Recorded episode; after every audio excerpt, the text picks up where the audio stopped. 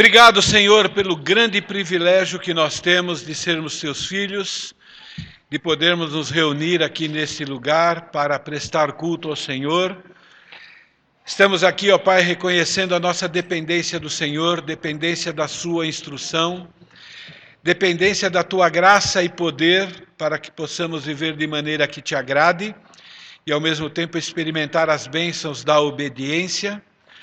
Clamamos, ó Pai querido, a ação do Teu Santo Espírito, que Ele conduza, que Ele nos ajude, ó Pai querido, a entender o que está sendo ensinado, que o nosso coração, ó Pai querido, seja moldado à Tua verdade, que nós entendamos como é sério, ó Pai querido, brincar com o pecado, para que a gente possa aprender a resistir, a vencer, ó Pai querido, e com isso as pessoas possam notar a nossa vida e, quem sabe, possam ser atraídas ao Senhor através de nós. Nós pedimos por essas coisas e agradecemos em nome de Jesus. Amém. Pecados escravizadores, página 361 do manual da apostila, página 11. Os efeitos dos pecados escravizadores. O círculo da vida. Para determinar os efeitos de um pecado escravizador, você precisa examinar como ele se manifesta em todas as áreas da vida. Se você praticar um pecado escravizador, ele acabará afetando todos os seus relacionamentos e suas responsabilidades. Para encobrir o pecado básico, é possível que você desenvolva e pratique outros pecados escravizadores. Resumindo, ok? Quando nós não lidamos com o pecado, biblicamente, o que vai acontecer? Nós vamos começar a praticar aquele pecado com certa frequência. Ao praticar esse pecado nessa frequência, ele é classificado como um pecado escravizador e ele vai afetar todas as áreas da nossa vida. O problema é que o pecado ele nos engana e a gente não percebe isso.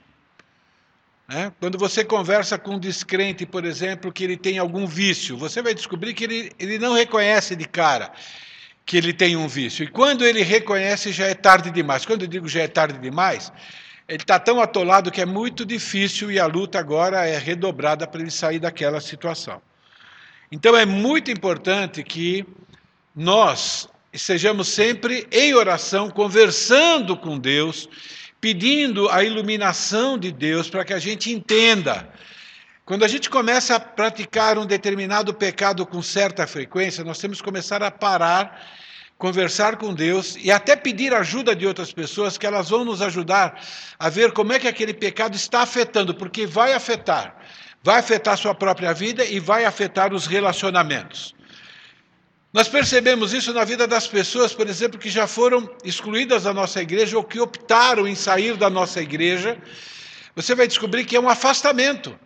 Ele começa se afastando né, de nós, depois se afasta de Deus e assim por diante. Esse Salmo 36, ele mostra muito é, sobre isso. É lógico que ele usa o termo ímpio aqui, porque ele trata principalmente do descrente, mas esse mesmo princípio se aplica ao cristão que está patinando no pecado, isso é, está praticando o pecado com certa frequência. Há no coração do ímpio a voz da transgressão.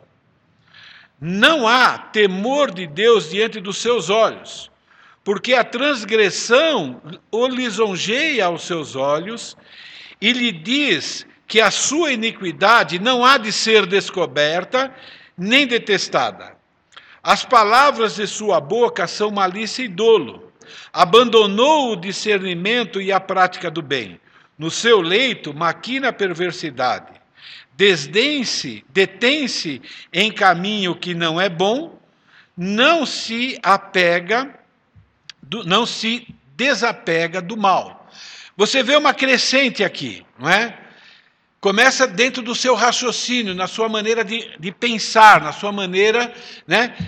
Há no coração do ímpio a voz da transgressão e não há temor de Deus diante dos olhos. Isso é, Ah, isso que eu estou fazendo não é tão pecado assim. Todo mundo faz. Ele começa a pensar dessa maneira, não é? O pecado não é pecado, é comum. Depois ele começa, ó, porque a transgressão o lisonjeia aos seus olhos? Eu estou sendo esperto, ou eu estou aproveitando a vida. São os pensamentos que vêm quando nós queremos permanecer num pecado. A gente começa né, a raciocinar, a gente começa a pensar nos benefícios temporários do pecado. Né? Então, é, eu fui descrente por muito tempo. Então, na roda de amigos, a gente se gabava da transgressão. Entende? E isso acontece na vida do cristão quando ele começa a brincar com o pecado também. Então precisa tomar cuidado. Não é? E aí, ele continua. Não é? Ele acha que ele não vai ser descoberto, ele, vai ser, ele acha que não vai ser detestado por aquilo, até que ele é confrontado por um cristão sério. E aí ele se volta contra aquela pessoa que é séria. Então, o grande perigo do pecado escravizador é que vai cegando a pessoa e ela vai se tornando cada vez mais escrava, isso é, ela vai se tornando mais perversa e ela não percebe isso, porque isso vai acontecendo paulatinamente. Não é? E ela vai chegar ao ponto de ter uma consciência tão cauterizada que, se a pessoa for salva, Somente uma ação drástica de Deus é que vai fazer com que ela volte. Então, jovens, adultos, adolescentes, não importa. Não começa a prestar atenção na sua vida e começa a prestar atenção nos seus pedidos de perdão a Deus. Quando você vê que um pecado está acontecendo com frequência, dê atenção especial, volta para o estudo dessa apostila né? e começa a bombardear a sua mente com as verdades da palavra de Deus. Tem um círculo aí que vocês têm o desenho, e agora eu vou passar maior, que é chamado de círculo da vida, que na verdade o alvo é mostrar como um pecado escravizador afeta todas as áreas da vida. Como o pecado escravizador afeta a sua vida profissional, sua vida acadêmica, a sua saúde, o seu relacionamento conjugal, o seu relacionamento familiar, isso é, com os filhos, com os pais. Como é que afeta o seu relacionamento com os amigos, pelo menos de verdade? Como é que afeta o seu devocional? Que na verdade o devocional é o seu tempo particular com Deus. Você começa a se afastar de Deus lá no seu devocional, né? como, é, como é que a, sua integridade moral vai sendo, vamos dizer assim, bombardeada. Então, é, esse círculo da vida mostra isso, até a área financeira. E eu vou usar alguns exemplos aqui. Né? Por exemplo, vamos imaginar uma pessoa que é alcoólatra. E o, e o que se aplica à pessoa que é alcoólatra se aplica à pessoa que é viciada em qualquer outro tipo de droga e viciado em alguns hábitos, inclusive hábitos sexuais. Né? Então, esse texto de Provérbios, por exemplo, quanto ao perverso, as suas iniquidades o prenderão. Olha esse termo, né? Ele, ele vai ser preso. E com as cordas do seu pecado será detido. Ele morrerá pela falta de disciplina e pela sua muita loucura, perdido cambaleia. O que, que acontece, por exemplo, com uma pessoa quando ela começa a ingerir bebida alcoólica e se torna um alcoólatra na vida profissional? Ele vai render profissionalmente bem a quem, as pessoas vão perceber isso. Fatalmente, mais cedo ou mais tarde, ele vai perder o emprego. E aí vai afetando todas as demais áreas. Na escola, o que, que acontece? Tirando os possíveis gênios, uh, o Jean, quando começou na universidade, no primeiro ano, ele demonstrava algumas indignações. Depois ele se acostumou com isso. Fala, pai, eu estudo que nem um cachorro. Ele usava esses termos às vezes, né? E o meu amigo foi para a balada, bebeu a noite inteira e veio fazer a prova e ele tirou uma nota melhor do que eu. E aí eu comecei a educar. Por quê? Porque, olha, isso é uma tentação. Imagine um jovem vendo isso, né? Ao meu ver, mais cedo ou mais tarde, e acabar pensando, bom, não vale a pena estudar. Você está entendendo o que eu quero dizer? Esse pessoal faz barbaridade e acaba se saindo bem. Aí você tem que entender as mentiras que está por detrás disso.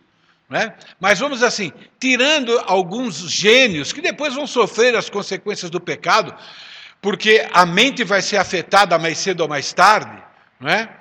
O que, que acontece na escola? Um aluno né, que é viciado em alguma coisa, ele vai render menos, é comprovado isso. Né? Devagarinho, devagarinho, né, os neurônios vão se deteriorando, não tem jeito. Né? E aí, outros exemplos. Né? A pessoa, por exemplo, que começa a se tornar viciada na questão sexual, ele vai estudar menos, porque ele vai ter que gastar tempo para satisfazer os seus desejos. E é uma escravidão, porque você quer cada vez mais. Afeta a vida profissional, afeta a vida acadêmica, afeta o relacionamento conjugal. Então é muito importante nós entendermos isso.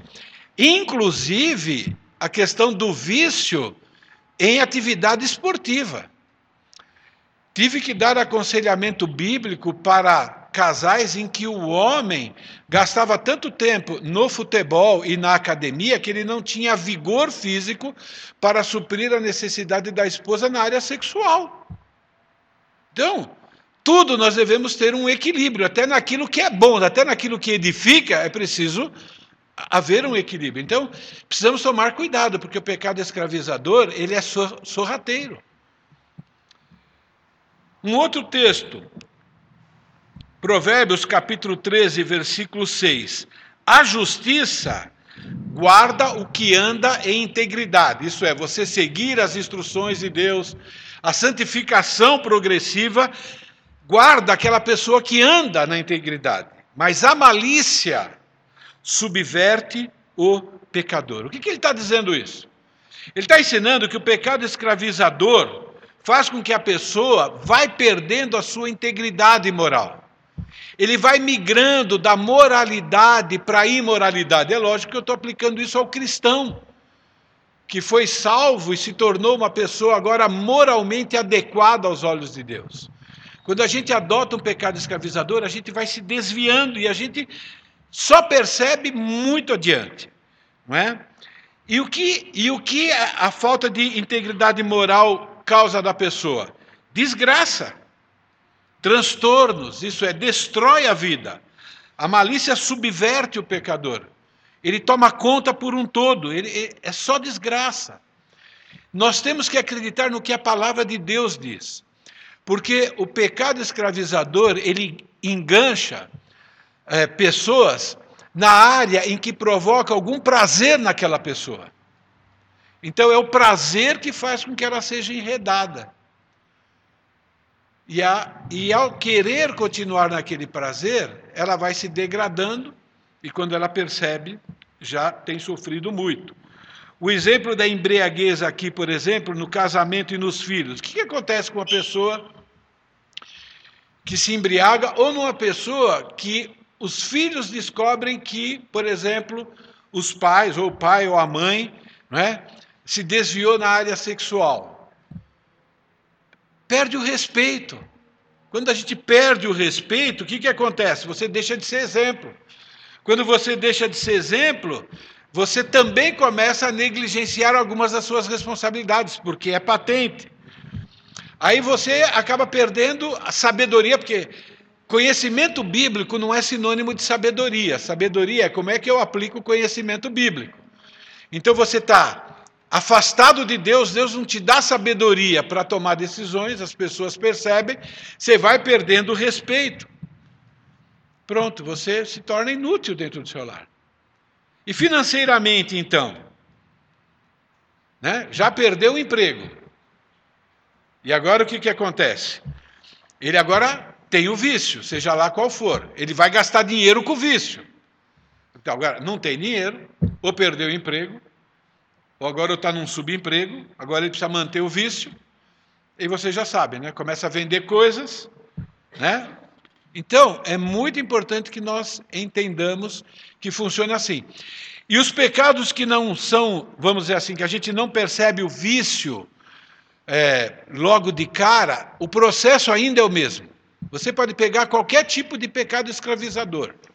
O processo é: você vai perdendo respeito, ok, das pessoas, você deixa de cumprir a sua responsabilidade pela falta de respeito, a sua vida vai piorando, e aí, se é cristão, precisa decidir voltar através de aconselhamento, e, e se não é cristão, ele vai se perder, e alguns cristãos correm o risco de se perder nesse processo por causa de uma disciplina mais severa de Deus.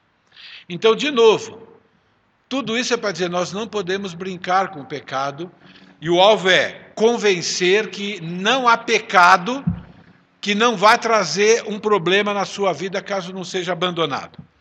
Olha esse texto de Provérbios, capítulo 1, versículos 24 a 32. É muito bom esse texto, né? Aqui a, a sabedoria ela é personalizada. Isso é, o conselho de Deus. Então, quando a gente vai lendo isso, imagina tudo que você conhece de Bíblia, que é a sabedoria de Deus sendo transmitida para você, e agora tenta lembrar quais foram aqueles conselhos que você seguiu e aqueles conselhos que talvez você tenha decidido seguir um pouco diferente. Mas por que clamei e vós recusastes? Porque estendi a mão e não houve quem atendeste, atendesse? Antes rejeitaste todo o meu conselho e não quiseste a minha repreensão. Parênteses, lembra a pregação anterior? Quem decide não seguir uma porção da Bíblia, isso é, eu não concordo com Deus nessa área, você começou a parar de concordar com tudo, é um processo. Por isso que ele diz: rejeitaste todo o meu conselho e não quiseste a minha repreensão também me rirei da vossa desventura, e em vindo o vosso terror eu zombarei. Em vindo o vosso terror como a tempestade, em vindo a vossa perdição como um redemoinho. Você começa a perceber que o negócio vai aumentando? À medida que eu vou rejeitando, figura de linguagem aqui, não é? Quando vos chegar o aperto e a angústia, então me invocarão, mas eu não responderei.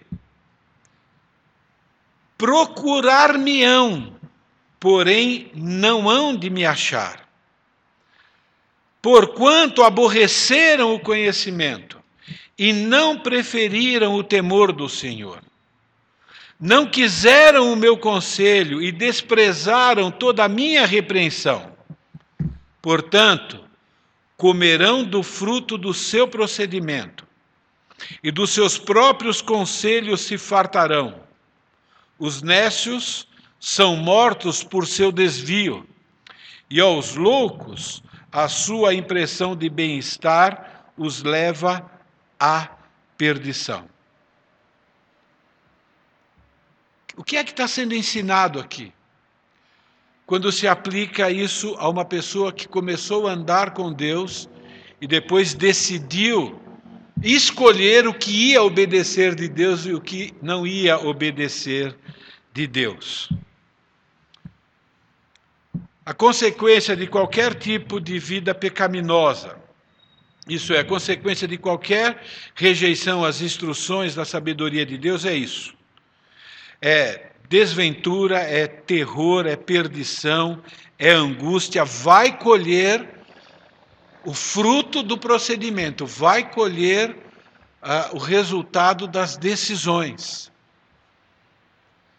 E pode chegar a uma morte física. Lembra, primeiro a João, diz que há pecado para a morte e não diz qual é o tipo de pecado, não. Para mim, a, a, interpretação que eu tenho lá é aquela pessoa que permanece no pecado. Não é um pecado pontual. Não significa que um pecado pontual não pode causar a morte, porque pode, não é? Mas lá é, é o estilo de vida pecaminoso. Não é? Afeta todas as áreas: física, emocional, mental. Quer dizer, além de afetar a saúde física, vai afetar várias áreas emocionais e assim por diante. E é triste esse versículo 28. Eu, eu fiquei pensando, não é como, isso, como é que isso se aplica, por exemplo, em pessoas que decidiram se afastar definitivamente de Deus. E me invocarão, mas eu não responderei. Procurar-me-ão, porém não hão de me achar. Porquanto aborreceram o conselho, isso é, não aceitaram, e não preferiram o temor do Senhor, não respeitaram né, Deus, dizendo que premia a obediência e pune a desobediência. Nós já estudamos sobre isso. Não quiseram o meu conselho e desprezaram a minha repreensão, porquanto agora o veredito é esse: por quanto tempo eu não sei. Comerão do fruto do seu procedimento e dos seus próprios conselhos se fartarão. Talvez esse seja um dos motivos porque, quando pessoas decidem definitivamente não ouvir a repreensão da igreja acaba sendo excluído, talvez eles precisem passar por esse período, literalmente comendo bolota de porco, essas coisas assim, para ter a consciência de como a vida era boa antes e achava que era ruim, optaram por uma vida ruim que eles achavam que é boa e agora tem que experimentar daquilo para serem convencidos de verdade. Né? Que rejeitar o conselho de Deus só traz desgraça. E nós estamos estudando isso aqui para que a gente não entre por esse caminho. Qualquer um de nós, qualquer, você tem que acreditar nisso, pode entrar por esse caminho. Qualquer um. É só você escolher um pecado e parar de lidar com ele de maneira bíblica. Achar que ele é menos importante. Pode ter certeza que pode chegar a esse ponto. 2 Pedro capítulo 2, 20 a 22. Portanto, se depois de terem escapado das contaminações do mundo mediante o conhecimento do Senhor e Salvador Jesus Cristo, Pedro está escrevendo para cristãos. Não dá para ter outra interpretação que não seja uma pessoa que conheceu, no mínimo, o plano de salvação. Entendeu o plano e aceitou se deixaram enredar de novo e são vencidos, tornou-se o seu último estado pior que o primeiro. Pois melhor lhes fora que tivessem conhecido que não tivessem conhecido o caminho da justiça e que após conhecê-lo volverem para trás, apartando-se do santo mandamento que lhe fora dado, com eles aconteceu o que diz certo adágio verdadeiro: o cão voltou ao próprio vômito, e a porca lavada voltou a revolver-se no lamaçal. Então, escolhe qualquer pecado: embriaguez, vida sexual em desordem, é, falta de domínio próprio em qualquer área, medo e preocupação de insistirem em não confiar em Deus, qualquer um vai afetar a sua espiritualidade. Se for salvo, vai perder a comunhão com Deus, vai deixar de fazer os devocionais, vai ficar cada vez mais insensível ao pecado, consequentemente, mais atolado no pecado, mais endurecido no seu afastamento de Deus. E Deus diz que isso é muito ruim. Cachorro que volta ao vômito, deu para sentir nojo? É para sentir mesmo? não é? E a porca que voltou lá naquele lamaçal todo. Pergunta: por que é que tem um texto desse para a igreja, para cristãos que, no mínimo, frequentaram a igreja e abandonaram? Porque existe esse risco. Não vou nem julgar se eram salvos de verdade ou não, não compete a mim, mas temos um texto, um alerta para nós. Precisamos tomar cuidado com isso.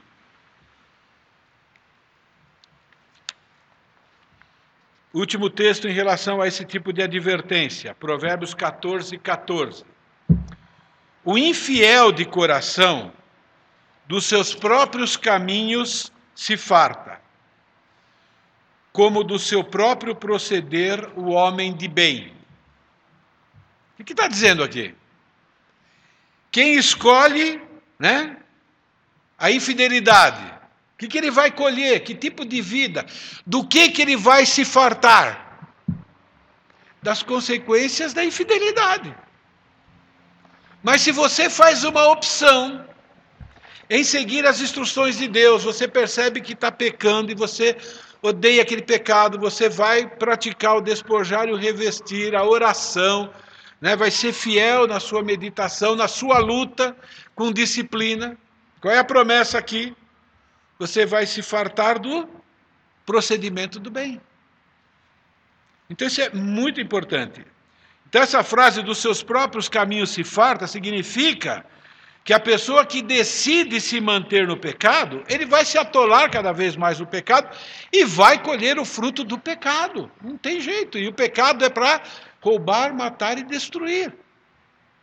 Por isso que a promessa de Jesus para nós e para aqueles que ele oferta a salvação é vida em abundância, qualidade de vida. Todos os pecados não abandonados, mais cedo ou mais tarde, vai trazer seus efeitos devastadores e serão perceptíveis. No começo, às vezes, a gente não percebe, mas no final, todo mundo vai perceber. Um dos dos efeitos de pecado escravizador é crescente insatisfação com aquele pecado. Por exemplo, quando você pega uma pessoa que usa droga, você pega uma pessoa que está atolada no vício do sexo, sabe o que você vai perceber? Que aquilo que satisfazia no começo parou de satisfazer. Aí eles começam a potencializar a droga, ou eles começam a se tornar mais perversos ainda na prática da sexualidade começa a fazer aberrações, começa a ser Sodoma e Gomorra, porque o pecado ele nunca satisfaz plenamente, a pessoa quer cada vez mais. E aí, destruição, pessoas que perdem a vida por causa de doenças adquiridas através dessa prática, vai debilitando mentalmente, fisicamente, espiritualmente, todas as áreas. Precisa tomar cuidado. E nós não podemos deixar de acreditar que corremos esse risco quando a gente começa a não levar qualquer tipo de pecado a sério. Quando você percebe esses textos bíblicos, você tem que perceber Deus falando. Você tem que perceber o amor de Deus para conosco e nos alertando. Porque Ele nos ama muito, por isso que Ele nos dá esse, esses alertas. Nós temos boas notícias junto com isso. Não é?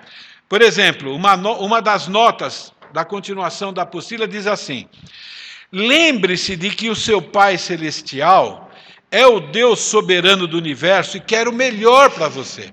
Vamos supor que você já esteja numa fase de pecado escravizador. Não sei em que nível. Você precisa voltar a acreditar na Bíblia. Deus quer o melhor para você. Ele não está proibindo você de algo que é gostoso, ele não está tirando um sorvete né, gostoso da sua mão, ele está tirando um sorvete que tem veneno lá dentro. Né?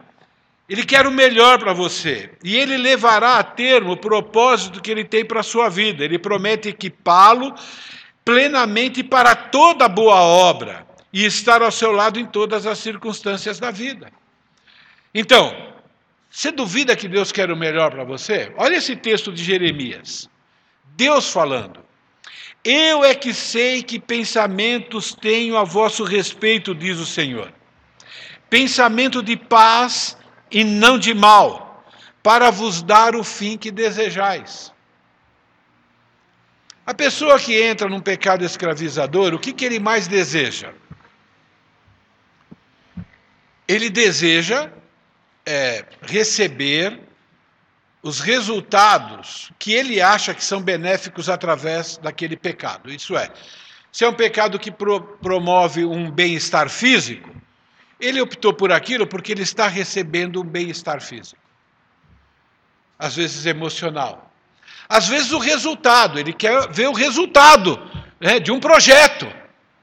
E aí ele usa o meio que ele acha melhor né, para conseguir aquilo. Deus está dizendo: você não vai conseguir desse jeito. Você pensa que está conseguindo, mas você não vai. Escolhe agir de acordo com a minha palavra. E aí eu vou garantir o bem que vocês realmente querem, que vocês estão buscando de maneira não bíblica. Deus está dizendo: confia em mim. Então, adotar um pecado escravizador na vida é deixar de confiar no caráter de Deus. Deus está envolvido sempre. Esse texto de Romanos, sabemos que todas as coisas cooperam para o bem daqueles que amam, daqui, amam a Deus, daqueles que são chamados segundo o seu propósito. Ok? Eu sei que esse texto tem um lado, um ensino, cuidado com o que eu vou dizer, né? Um ensino. É, eu preciso saber, eu preciso escolher aqui como é que eu vou falar. O contexto aqui é provação, o contexto não é pecado. Mas se aplica a pecado. Ok? Então, o Jan, lembra o exemplo do Jan? Chegou, pai, estudei 30 horas. Que nota miserável que eu tirei. O outro ficou na balada, tirou nota melhor do que eu. Todas as coisas cooperam para o bem.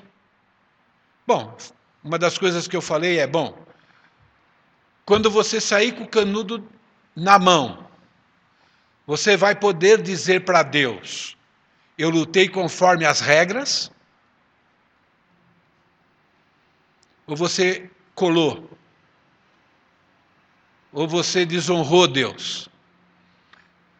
Entendeu? Isso pode ser uma tentação para que você quebre alguma regra e você não possa sair com honra ao ver uma pessoa fazendo coisa errada. E a gente vê, né? Pessoas roubando, pessoas matando, pessoas. E fala, não vale a pena ser honesto, não vale a pena, né? Agora, a hora de declarar imposto de renda. Eu comentei com meus filhos assim: olha, eu já fiz a minha declaração, logo no comecinho para não ser tentado a fazer algo que eu não devia fazer. Eu quero já me livrar disso daí, porque é uma tentação que você está preenchendo aquilo lá e vê o que o governo está levando de você. Então eu quero me livrar logo dessa tentação. Estou dando um exemplo, não é? Porque a gente vê tanta gente fazendo coisa errada e parece que se dá bem, mas Deus está dizendo que todas as coisas cooperam para o bem. Até você fazer a coisa certa e não receber naquele momento aquele benefício que você queria, a sua integridade pode estar sendo testada, está, está sendo fortalecida a sua integridade. E se por acaso você vai sofrer alguma consequência de pecado, aqui se aplica também. Quando você faz alguma coisa errada, e Deus manda disciplina para você, coopera para o seu bem. Deus está disciplinando para você ver. Ó, não compensa. Parece que o crime compensa, mas o crime não compensa. Entende? Então, ensinos. Deus quer o melhor. Então, quando ele diz não, ele quer o melhor. Quando ele diz vai em frente, vai em frente, ele quer o melhor. Quando você está fazendo o melhor e não vê o resultado, o resultado é sofrimento. Ele quer o melhor, ele quer saber se você confia que ele está controlando todas as coisas, que na verdade ele está fortalecendo o seu caráter. Não deve ter sido, não, com certeza não foi fácil Abraão abaixar aquele cutelo. E ele sabia da possibilidade de ver o filho sangrando e morrendo, mas ele tinha uma certeza baseada em Hebreus. Deus vai ressuscitá-lo, porque tem uma promessa que ele está envolvido nessa. Mas ele não se furtou né, de correr o risco de passar dor, sofrimento, de não saber quanto tempo ia Deus podia demorar para ressuscitá-lo. Ele, ele confiou. É combater as mentiras que Satanás nos coloca quando ele oferece para a gente um prato de guisado e vende a sua primogenitura, como Esaú fez, e não, não vale, é melhor morrer de fome então, porque eu não vou trair o meu Deus, não é?